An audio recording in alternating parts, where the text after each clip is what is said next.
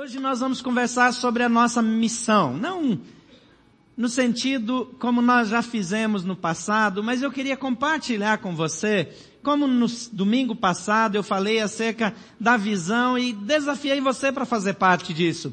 Hoje eu quero falar um pouco sobre aquilo que nós devemos fazer. Nós temos mais facilidade de focar naquilo que nós devemos fazer do que naquilo que nós devemos ser. Então, domingo passado era mais difícil, porque ser a visão é aquilo que nós desejamos ser. E ser é um investimento maior. Fazer é uma decisão mais simples. Agora, não se iluda. Aquilo que eu faço, as decisões que eu tomo hoje, que me levam a tomar atitudes hoje, determinam o que eu me tornarei amanhã. Então a gente podia ter até invertido o processo. Mas eu queria que você pensasse um pouco comigo sobre a minha missão, a sua missão no mundo e a nossa missão como comunidade, como grupo. Eu sempre digo que a igreja é a única organização do mundo que oficialmente existe para servir aqueles que não são membros. Servir os de fora. Qualquer empresa que trabalha com esse propósito de servir quem não é cliente, de ajudar quem não é proprietário, é, é, não vai muito longe. As organizações defendem os seus interesses. Os governos defendem os interesses dos seus países, mas a igreja cuida dos interesses dos seus não membros. A igreja existe para investir nos outros. Jesus disse, amarás ao Senhor teu Deus repetindo a lei que Deus passou para Moisés e disse, amarás ao Senhor teu Deus de todo o teu coração, de toda a tua alma, de todo o teu entendimento, e amarás ao teu próximo, como a ti mesmo. Essa questão de servir ao próximo, antes de servir a mim, antes de buscar os meus próprios interesses, buscar também os interesses do outro, é a essência do Evangelho. E nós falamos na semana passada acerca da visão dessa igreja, com foco no tipo de igreja e pessoas que desejamos ser. Hoje, pensando na missão, eu queria começar com a declaração de missão, que diz assim, conduzir pessoas a uma vida contagiante centrada em Jesus. Essa frase simples e curta. Eu gosto mais de atrair pessoas a uma vida contagiante centrada em Jesus.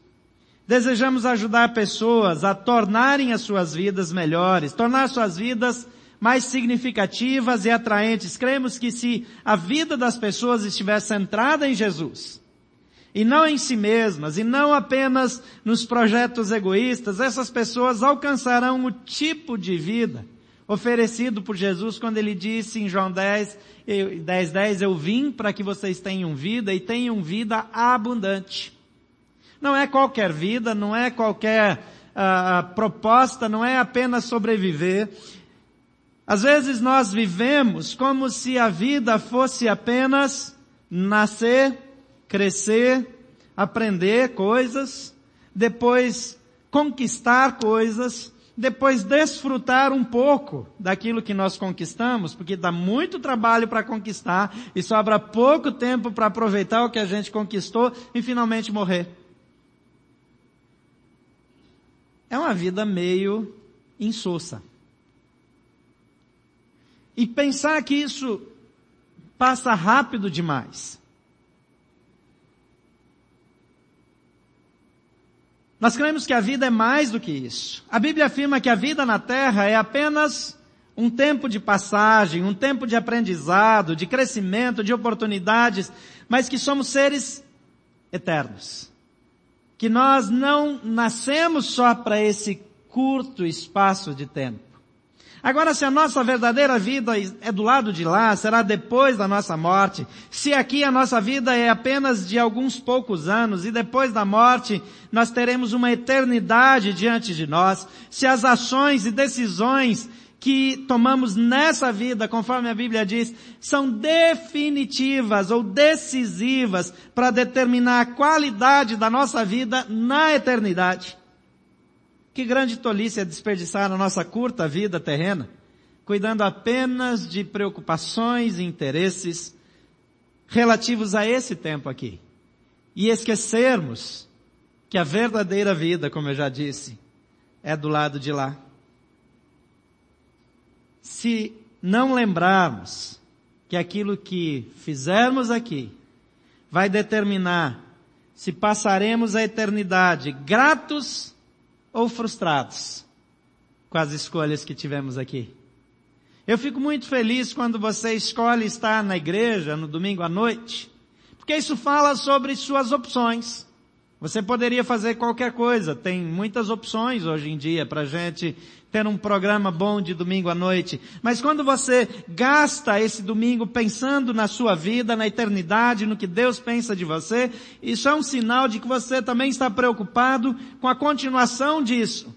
É claro que o Evangelho é para a nossa vida aqui. Mas como eu disse, a nossa vida aqui é só um pequeno ponto. Quando a gente morre, normalmente lá no túmulo, coloca lá o ano do nascimento, depois o ano, o dia da morte, entre um e outro tem um traço. Você não tem qualquer decisão no processo de determinar o dia do seu nascimento. Você simplesmente nasceu. Não dependeu de você. Não depende de mim. Você também não tem nenhum controle sobre o dia da sua morte, a não ser que você seja suicida. Do contrário, a morte vai chegar quando você menos espera. Mas ela vai chegar. Mas aquele traço está na sua mão. Aquele tracinho ali, quando diz aqui jaz Gilberto Wegerman, Nascido lá em 1966, faz tempo a beça. Eu percebo que eu tô velho quando vou comprar passagem aérea e a lista dos anos fica grande lá para procurar. Você já viu? Você vai passando e vai passando e vai passando. Você diz, gente, o negócio está passando mesmo. Agora esse traço é minha responsabilidade. O que você faz com o seu traço, com esse tempo, com esse curto tempo? É uma decisão exclusivamente sua. Compreender nosso propósito e definir claramente a nossa missão ajuda-nos a viver por uma causa. Dedicar os anos da nossa vida na terra para participar de algo maior do que nós mesmos e que perdure por toda a eternidade. Esse é o nosso desafio. Há quem prefira viver só um momento. Tolice. Alguns acham que é sabedoria. O problema é que do lado de lá, não tem mais como voltar para cá. Não tem mais como conserto. A Bíblia diz que é dado ao homem viver uma só vez, vindo depois disso o juízo. Depois disso, nós vamos entrar na verdadeira vida, ou na falta dela. E essa é uma decisão nossa. O Evangelho de João, capítulo 20, versículo 21 a 23, diz assim, novamente Jesus disse, paz seja com vocês. Assim como o Pai me enviou, eu os envio. E com isso soprou sobre eles e disse, recebam o Espírito Santo. Se perdoarem os pecados de alguém, estarão perdoados, e se não os perdoarem, não estarão perdoados. Quero voltar a pensar com você um pouquinho sobre essa declaração. Atrair pessoas para uma vida contagiante centrada em Jesus. Se você olhar para essa declaração de Jesus, esses poucos versículos, Jesus dizendo, paz seja com vocês. Assim como o Pai me enviou, eu os envio. Jesus apareceu para os discípulos que estavam meio atordoados ainda com a morte de Jesus na cruz. O líder que inspirou eles, que encheu eles de sonhos, que deu esperanças para eles, morreu. E para a maioria deles o sonho acabou. Mas eles estão reunidos e Jesus aparece no meio deles, ele se materializa no meio deles, é, é, e eles nem entendem direito, mas ele chega, aparece e diz, paz seja com vocês. E a segunda frase é, assim como o Pai me enviou, eu envio a vocês. Nós temos uma missão, um chamado, uma vocação. Hoje no Brasil, nas igrejas da Convenção Batista Brasileira, é comemorado o Dia do Pastor. E não é um dia oficial no calendário, então cada igreja, cada denominação tem um dia diferente, mas quando eu penso nisso, nesse dia do pastor, eu penso que às vezes a gente tem a ideia de que um pastor, um líder religioso, um padre, um ministro é, é, eclesiástico, ele tem uma função diferente. A Bíblia diz que eu e você somos igualmente ministros de Deus. Todos nós fomos chamados por Deus com um propósito. Nós somos chamados para desenvolver uma missão, uma tarefa. Não importa qual o seu emprego, sua profissão, a sua expertise, Deus vai usar o que você é e Ele fez o que você é, Ele capacitou você para aquilo que você melhor sabe fazer, para usar isso para a glória dEle, para impactar pessoas, para abençoar vidas e para preparar a sua vida depois da morte. É disso que nós vamos prestar contas a Deus, é esse investimento que vai determinar o nosso futuro. E olhando para esse texto, eu vejo algumas coisas que chamam a minha atenção, que se desejamos repartir a paz, se desejamos, perdão, viver com um propósito definido, nós devemos repartir a paz que alcançamos. A nossa missão, a nossa tarefa, a tarefa que nós desejamos cumprir é essa. Nós desejamos repartir a paz que recebemos. Eu mencionei hoje de manhã a reação evangélica principalmente, mas também católica, a parada gay. E ok, eu acho que toda vez que um grupo, que uma organização faz uma coisa ofensiva a um outro grupo, é um desserviço. Essa agressividade, esse ataque gratuito, é, é, não inspira ninguém. Na verdade, o movimento LGBT, agora LGBTI, eu disse hoje de manhã que eu tenho a impressão que daqui a pouco vai ser o alfabeto inteiro, porque sempre vai aumentando uma letra. Agora é também o I é dos indefinidos. Então não sei quantas pessoas se encaixam aí, mas enfim. É, o fato é que toda vez que um movimento como esse, para conquistar respeito, desrespeita o próximo, ele é no mínimo tolo e incoerente. Então é óbvio que essa é uma estratégia tola, sem sentido, e que isso é, não contribui para respeito mútuo, para criar um ambiente adequado numa democracia. Agora, toda pessoa que de alguma maneira se sente oprimida, ela tende a reagir. Eu gosto muito da história do Nelson Mandela, quando ele decide liderar um povo e enfrentar uma injustiça sem violência, sem acusações, sem críticas, e quando ele finalmente sai e chega no poder, ele toma a decisão diante dos seus aliados de não retaliar, de não revidar, de não permitir que agora que eles estão no poder, eles vão fazer justiça com as próprias mãos.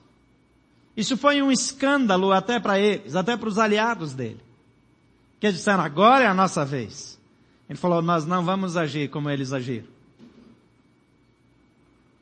Eu tenho plena certeza que ataques contra o povo de Deus vão surgir como sempre surgiram ao longo do tempo, sempre vai existir perseguição. Tem tempos de paz, mas a Bíblia prevê perseguição para o povo de Deus.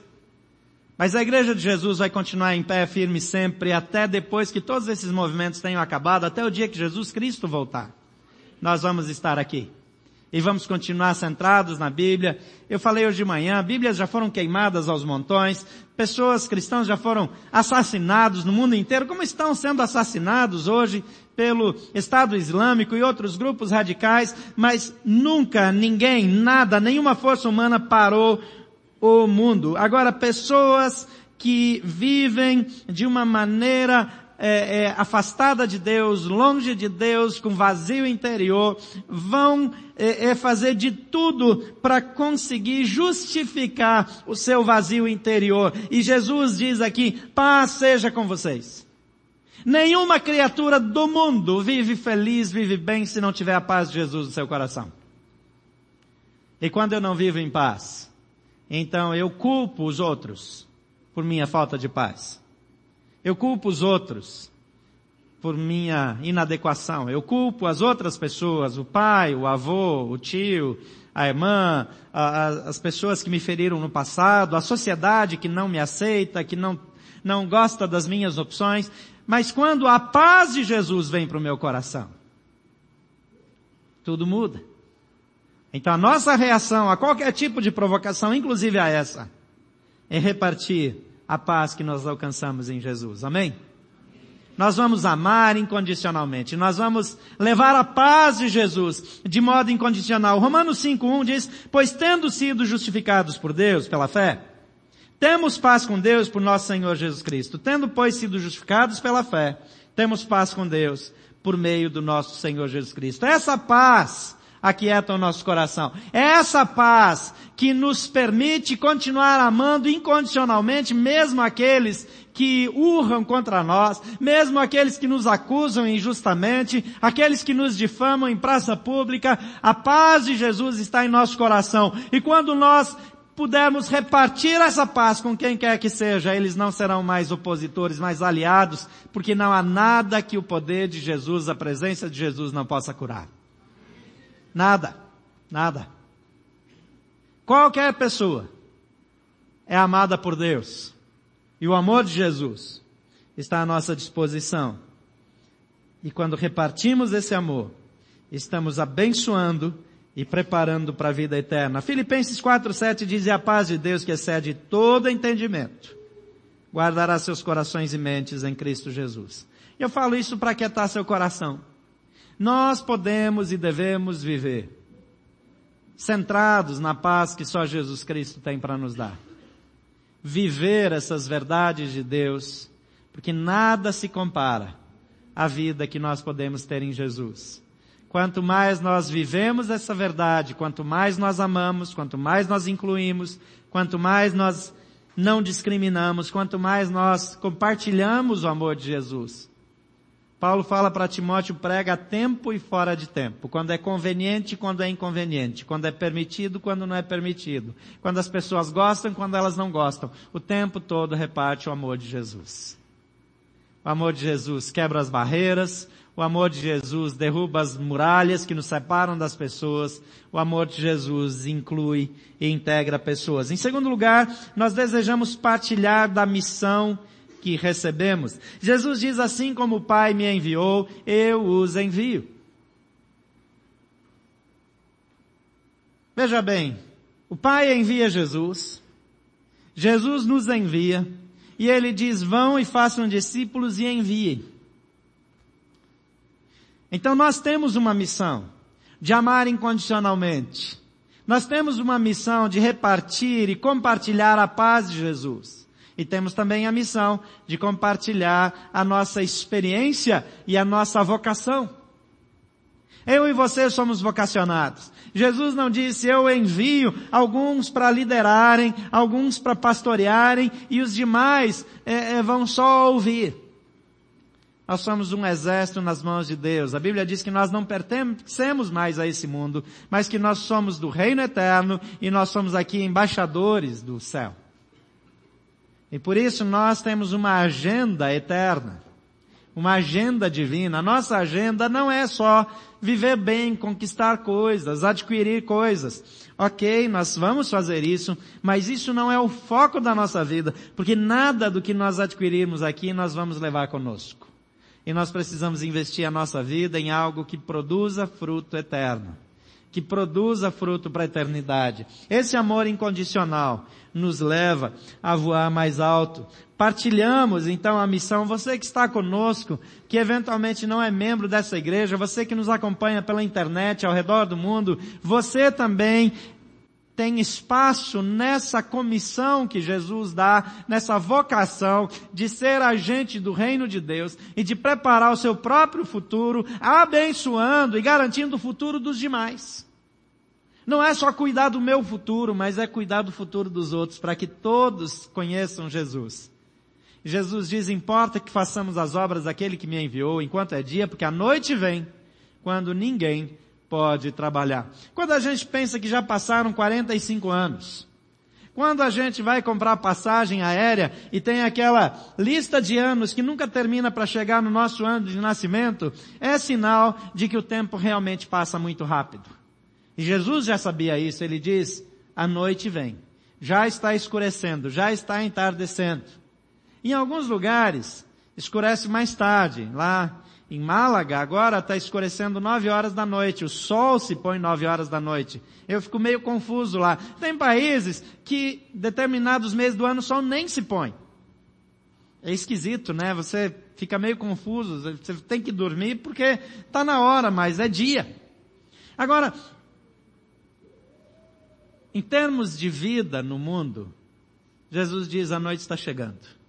Já está entardecendo. Será que a nossa preocupação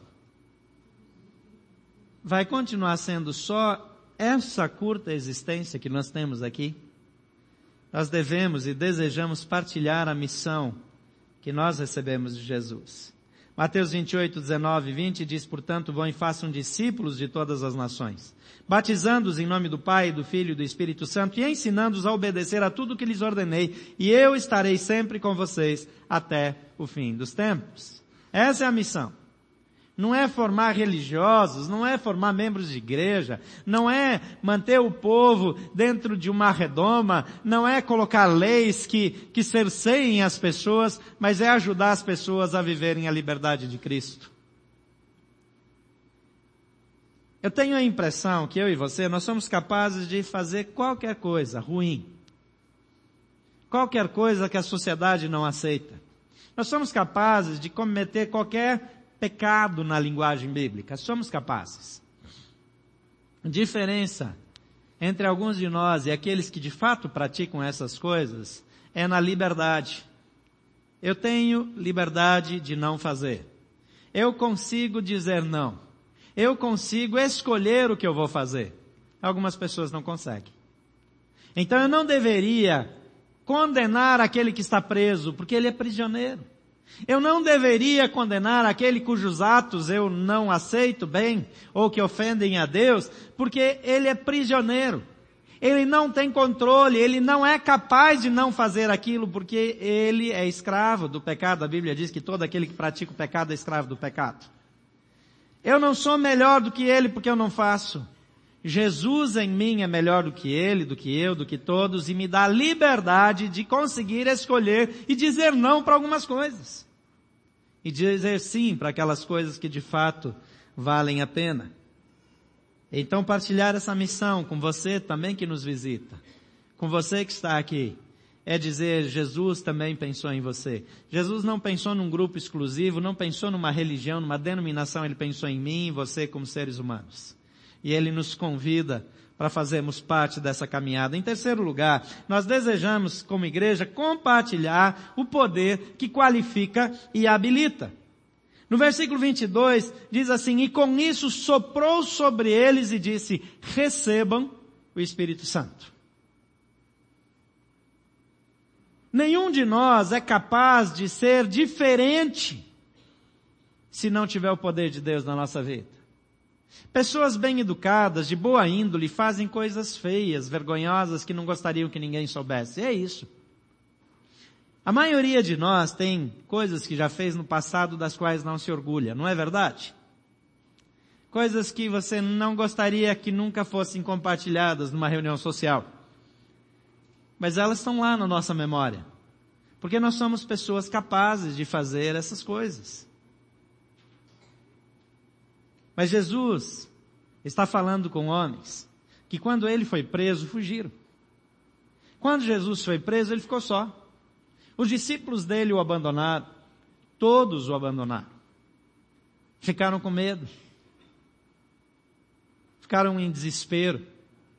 Agora, a gente vê esses discípulos depois de um movimento especial que aconteceu em Jerusalém no dia da festa de Pentecostes uma festa em que o povo se juntava, tinha muita gente de várias regiões em Jerusalém, e, e há um movimento, há, há, um vento que se movimenta naquele lugar a ponto de tremer as bases do lugar onde eles estavam, e aparecem é, é, uma espécie de línguas de fogo em cima de cada um dos apóstolos, e de repente eles começam a falar em línguas que eles não tinham habilidade de falar, eles não conheciam aqueles idiomas, eles começam a falar em idiomas que as pessoas que vieram da sua história, no seu background, eles falavam aquelas línguas lá na, na língua materna, aquela língua igual eu cresci, eu aprendi, a primeira língua que eu aprendi foi alemão. Então, eles ouviram na sua língua materna.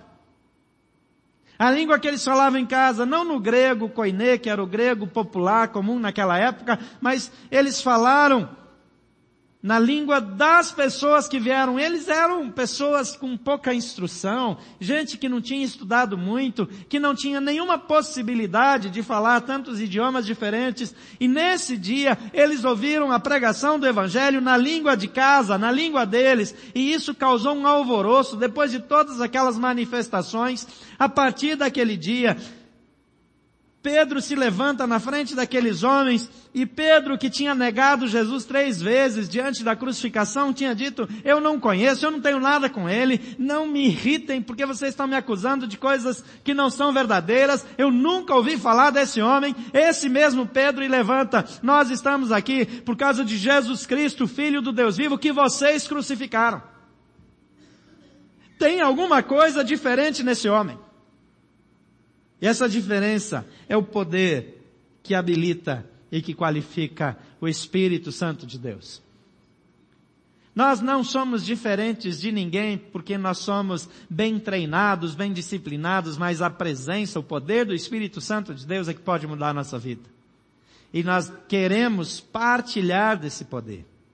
Nós queremos compartilhar esse poder. Em Atos 1:8, Jesus falou para os discípulos: "Fiquem pois em Jerusalém, até que do alto desça sobre vós o poder. E ele diz, mas receberão poder, no versículo 8, ao descer sobre vós o Espírito Santo. E serão minhas testemunhas em Jerusalém, em toda a Judéia e Samaria e até os confins da terra. Vocês serão testemunhas. O efeito do poder do Espírito Santo é a transformação. Deixa eu dizer uma coisa para você. Se você espera mudar determinadas atitudes, corrigir determinadas posturas, conseguir se tornar uma pessoa mais íntegra, mais reta, menos é, é, descontrolada, ter um temperamento melhor, ou alguma coisa desse tipo, para depois se comprometer com Deus, eu tenho uma notícia para você, nunca vai chegar esse dia. Porque o poder para mudar essas coisas não está em nós, é o poder de Deus que vem sobre nós quando nós nos rendemos a Jesus. É o poder do Espírito Santo que nos transforma. Não é a nossa disciplina, não é frequentar uma igreja, não é ter um pequeno grupo. Todas as coisas podem nos ajudar, mas é o poder de Deus, a presença do Espírito Santo de Deus em nós, que nos leva a ser pessoas diferentes e o efeito disso é compartilhar essa mesma verdade em todos os lugares por onde nós andamos. Quarto e último lugar. Desejamos multiplicar o perdão que cura e liberta.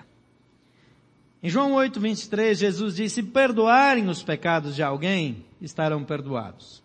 Se não os perdoarem, não estarão perdoados. Quando eu menciono os, os acontecimentos da parada gay, não é que eu acho que ninguém deve fazer nenhum, na, nada a respeito, que ninguém deve responder, que não deve ter nenhum posicionamento público, nada disso. O que eu quero dizer é que ah, o perdão é que traz cura e libertação, não é a acusação. Não é o contra-ataque. Não é dizer, ah, você não pensa que nem eu, então você está errado. Eu estou certo e você está errado. Não é isso que muda pessoas. O que muda pessoas é quando elas recebem perdão de Deus. Quando era menino ainda, a minha igreja começou um trabalho de apoio emocional num hospital psiquiátrico. E todo dia que tinha aquela reunião no hospital psiquiátrico, ah, os médicos liberavam aqueles pacientes que estavam mais equilibrados. Você sabe que pessoas que têm um desequilíbrio importante a ponto de ser internado num hospital psiquiátrico, às vezes quando a medicação não está fazendo efeito, elas têm reações estranhas, elas dão risada muito alta, ou elas ficam agressivas, ou elas começam a gritar. Tem vários tipos de reação dependendo do estado da doença psíquica que essa pessoa tem. Então o hospital psiquiátrico geralmente recebe casos mais extremos. Pessoas com um pouco de problema emocional, como eu e você, todos nós temos algum nível de problema, nós resolvemos isso com oração, com aconselhamento, eventualmente com psicólogo, eventualmente com psiquiatra. Algumas pessoas têm barreira para tomar uma medicação. Tem pessoas que têm uma enfermidade. Às vezes elas têm um, um distúrbio, é, é, não produzem determinadas enzimas no cérebro, às vezes tem um, uma necessidade de acrescentar uma medicação para ter equilíbrio emocional. Então essa pessoa, ela deve tomar a medicação direitinho e quando ela chegar na medicação certa, ela vai ter um estado de equilíbrio pleno e uma vida absolutamente normal. Visitar um psiquiatra não é coisa para quem é maluco, é para quem tem qualquer doença que parece emocional, mas às vezes é uma doença fisiológica que está causando reações emocionais. Isso é absolutamente comum e normal. Agora tem casos em que essa doença não é tratada. Então essa, esse quadro vai se agravando e agravando e a pessoa termina internada. E às vezes precisa de um tempo de internação até reencontrar o equilíbrio. Tem gente que acha que tudo é demônio, ou que tudo é, é, é, é maluquice, não é nada disso. A nossa sociedade, o nosso estilo de vida, produzem desequilíbrios, muitas vezes causados por estresse, mas tem muita carga genética nesses problemas que nós vivemos e com certeza muitos aqui vivem e lutam com isso, mas outros têm outros problemas mais graves. Esse pelo menos você acertou o tratamento, você vai viver bem. Mas enfim, eu comecei a frequentar aquele hospital psiquiátrico. Lá eram casos extremos. Naquela época era uma época de mais preconceito nessa área. Então, só admitia aí mesmo para um hospital psiquiátrico quem estivesse extremamente descontrolado. E eu, primeira vez, fiquei assustado. Alguns estavam em cadeiras de rodas, outros estavam sentados numa cadeira comum, outros tinham um servidor do hospital perto para ajudar a controlá-lo, porque de vez em quando eles tinham alguns acessos de fúria ou, ou de riso incontrolável. E depois de algumas semanas, eu já estava acostumado com aquilo e eu percebia que esse tempo de socialização e de conversa era saudável para eles. Mas o que me impactou foi um dia que o psiquiatra dono daquele hospital veio conversar conosco. Ele falou, eu não sou religioso, mas eu peço que vocês venham aqui e ensinem a Bíblia por uma razão. Se eu pudesse conceder perdão para essas pessoas, 80% dos meus pacientes seriam curados. Eu não sei se ele tinha alguma pesquisa, se aquilo era constatação ali do hospital, mas os números que ele usou, ele disse, se eu pudesse conceder perdão, 80% dos meus pacientes seriam curados. E eu não sei nada sobre perdão, mas vocês sabem, então continuem, por favor, ensinando a Bíblia para essa gente. Eu nunca mais esqueci.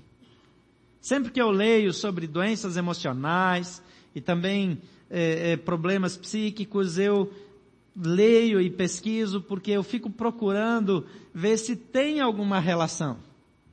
Agora o que eu sei é que pessoas que não se sentem perdoadas, elas começam a ver a vida de uma maneira distorcida. Começam a ver aqueles que os amam como perseguidores. Começam a ver aquelas pessoas que cuidam delas como uma ameaça. E Jesus está dizendo, vocês precisam levar o perdão dos pecados para que elas sejam perdoadas. Vocês precisam repartir o perdão de pecados com elas, porque se o perdão não chegar ao conhecimento delas, elas não serão perdoadas e continuarão vivendo como sempre viveram. Lá no Velho Testamento, o profeta Ezequiel, ele fala e ele usa uma expressão mais antiga, não, não é muito comum no português, que é do atalaia. O atalaia era um vigia.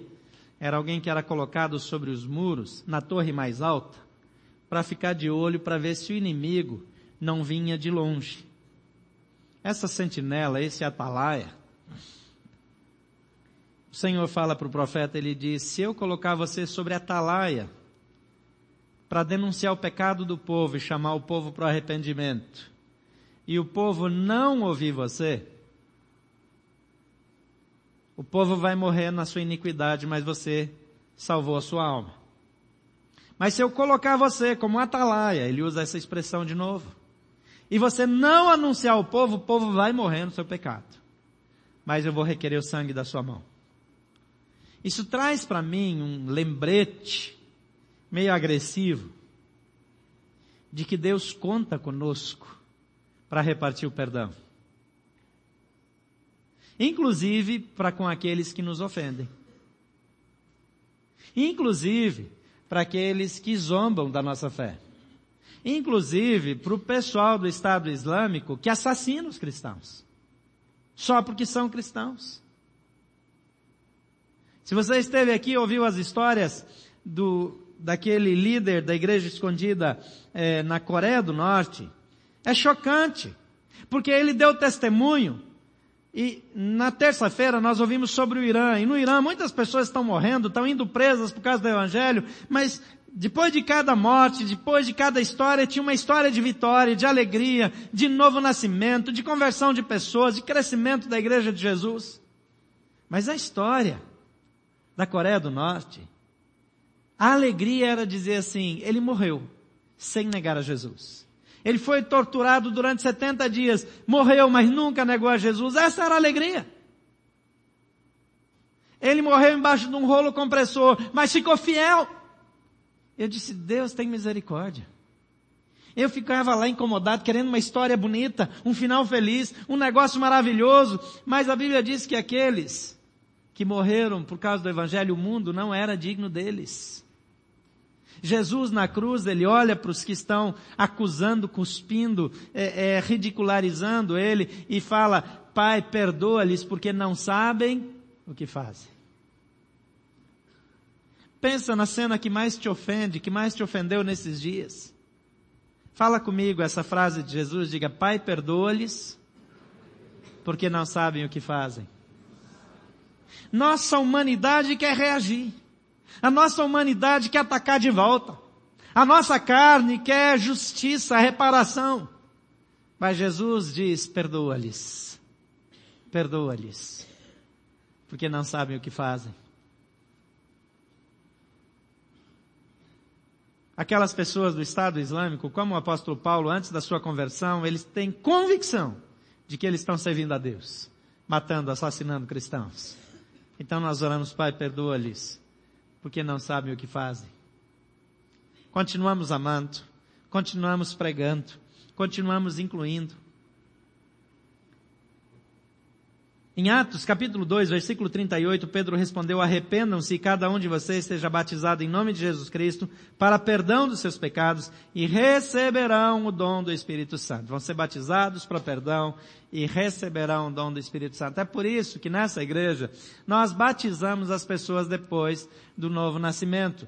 Jesus diz, quem crer e for batizado será salvo. Aqui ele diz é, é, que nós devemos pregar essa verdade. E, e, eles perguntaram o que é que nós devemos fazer. Pedro responde, arrependam-se. Cada um de vocês seja batizado em nome de Jesus para perdão dos pecados e receberão o dom, o poder, a presença, a transformadora manifestação sobrenatural do Espírito Santo de Deus na vida de vocês.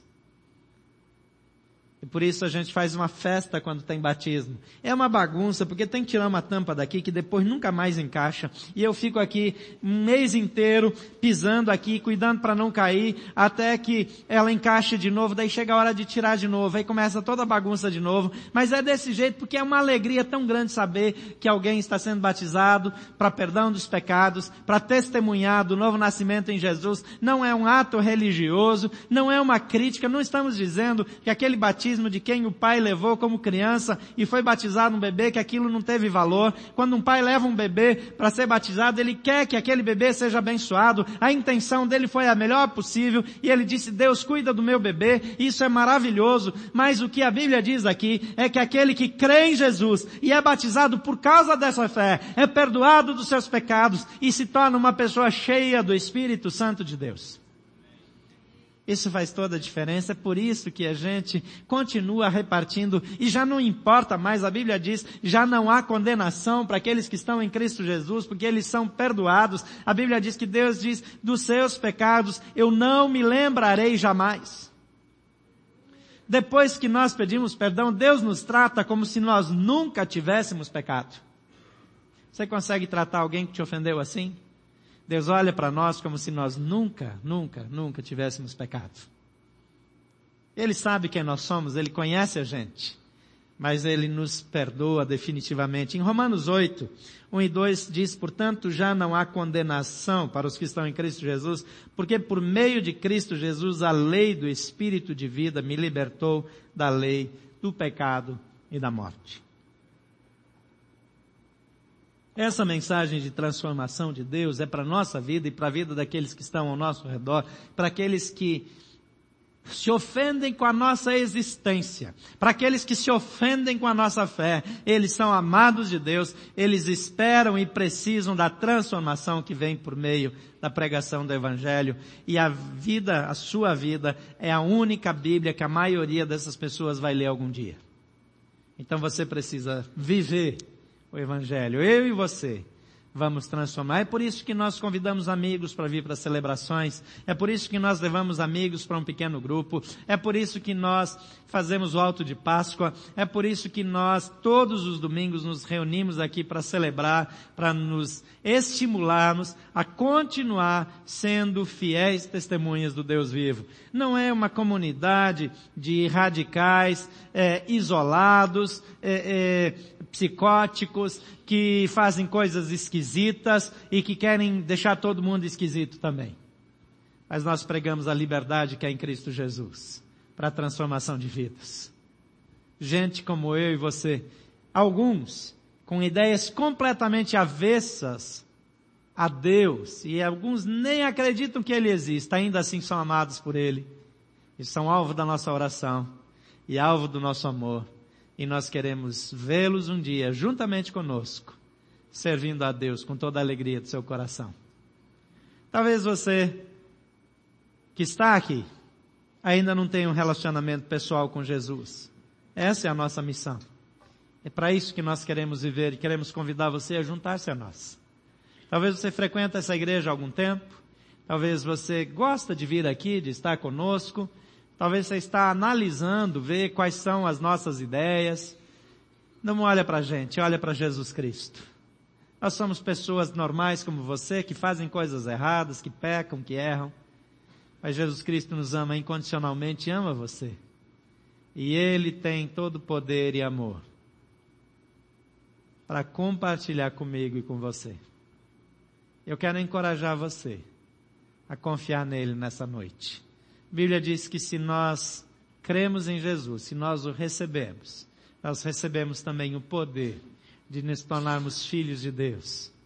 E quando nós fazemos isso, nós somos desafiados pela Bíblia a nos batizarmos para perdão dos pecados e para recebermos o Espírito Santo na nossa vida. Isso já aconteceu com você? O Espírito Santo de Deus já habita em você, você já recebeu esse poder sobrenatural de Deus. Você já deu um passo e já confessou Jesus como Senhor e Salvador da sua vida. Você já deu um passo a mais de se batizar e dizer agora eu quero declarar que eu morri para a velha vida e eu nasci de novo, agora eu pertenço ao reino de Deus. É com você que estou falando, se você ainda não fez isso. Por favor, feche seus olhos. Quero orar com você, você que está aqui, você que nos acompanha pela internet. Você que está aqui na área de convivência, na área externa. Jesus ama você de modo incondicional. E se você quer experimentar esse tipo de vida, se você quer repartir conosco essa mesma missão, eu quero convidar você a dar o próximo passo. Se você ainda não creu em Jesus, ainda não recebeu, faça agora. Diga assim, Jesus, eu creio em Ti creio que tu és o Filho de Deus, eu quero que tu entres na minha vida e mude a minha vida para sempre. Se você já fez isso e ainda não foi batizado, eu quero encorajar você a dar o próximo passo e dizer eu quero me comprometer com Deus e com o Evangelho através do batismo. Se você já fez isso, mas por alguma razão se afastou de Deus, da igreja, do Evangelho, Jesus te convida para voltar para a casa do Pai. Então quero encorajar você a dar esse passo quero orar por esse grupo primeiro. Se você está em alguma dessas categorias, você quer dizer, Jesus, eu quero um relacionamento novo e definitivo contigo. Durante a minha oração, mantém sua mão erguida, onde você está, nesse auditório ou ao redor do mundo. Eu não preciso ver você. Que a Bíblia diz que Jesus está aqui, Ele nos vê, Ele nos contempla. Levante sua mão, quero orar por você agora. Pai querido, todas as mãos erguidas nesse auditório, todas as mãos erguidas ao redor do mundo, por quem nos acompanha. São pessoas dizendo, sim, eu quero Jesus na minha vida, eu confesso Jesus. Ou então dizendo, eu quero dar mais um passo no compromisso, eu quero ir mais adiante. Recebe essas vidas em tuas mãos. Derrama do teu Espírito Santo, dá o perdão dos pecados e trata com eles para que a vida deles nunca mais seja a mesma. Obrigado, Senhor, por cada um deles. Obrigado porque o Senhor os contempla agora, o Senhor olha diretamente para eles. E o Senhor conhece os seus corações. Toma-os em tuas mãos e traz o teu perdão, a paz de Jesus e enche-os com teu Espírito Santo para que vivam contigo por todos os dias. Em nome de Jesus. Pode baixar sua mão. Quero fazer mais uma oração. Continue com seus olhos fechados. Você que entende que precisa dar mais um passo na direção do seu comprometimento, para repartir mais amor, para incluir mais, para compartilhar mais do Evangelho, talvez para assumir um compromisso público com essa igreja ou outra igreja, mas sobretudo com Jesus Cristo. Eu quero que você ore comigo agora. Pai querido, diante do Senhor estão os nossos desafios e as nossas dificuldades. E nós cremos que o Senhor quer nos usar, nós queremos assumir essa missão de fazer a tua vontade, de repartir o teu amor, de repartir o perdão, de repartir o poder do Espírito Santo e de verdadeiramente viver na paz e partilhar essa paz com todos ao nosso redor. Ajuda-nos a respondermos com amor quando somos acusados, a darmos perdão quando somos efetivamente afrontados e atacados, e a vivermos segundo os teus padrões, para que sejamos discípulos segundo o teu coração. Em nome de Jesus. Amém.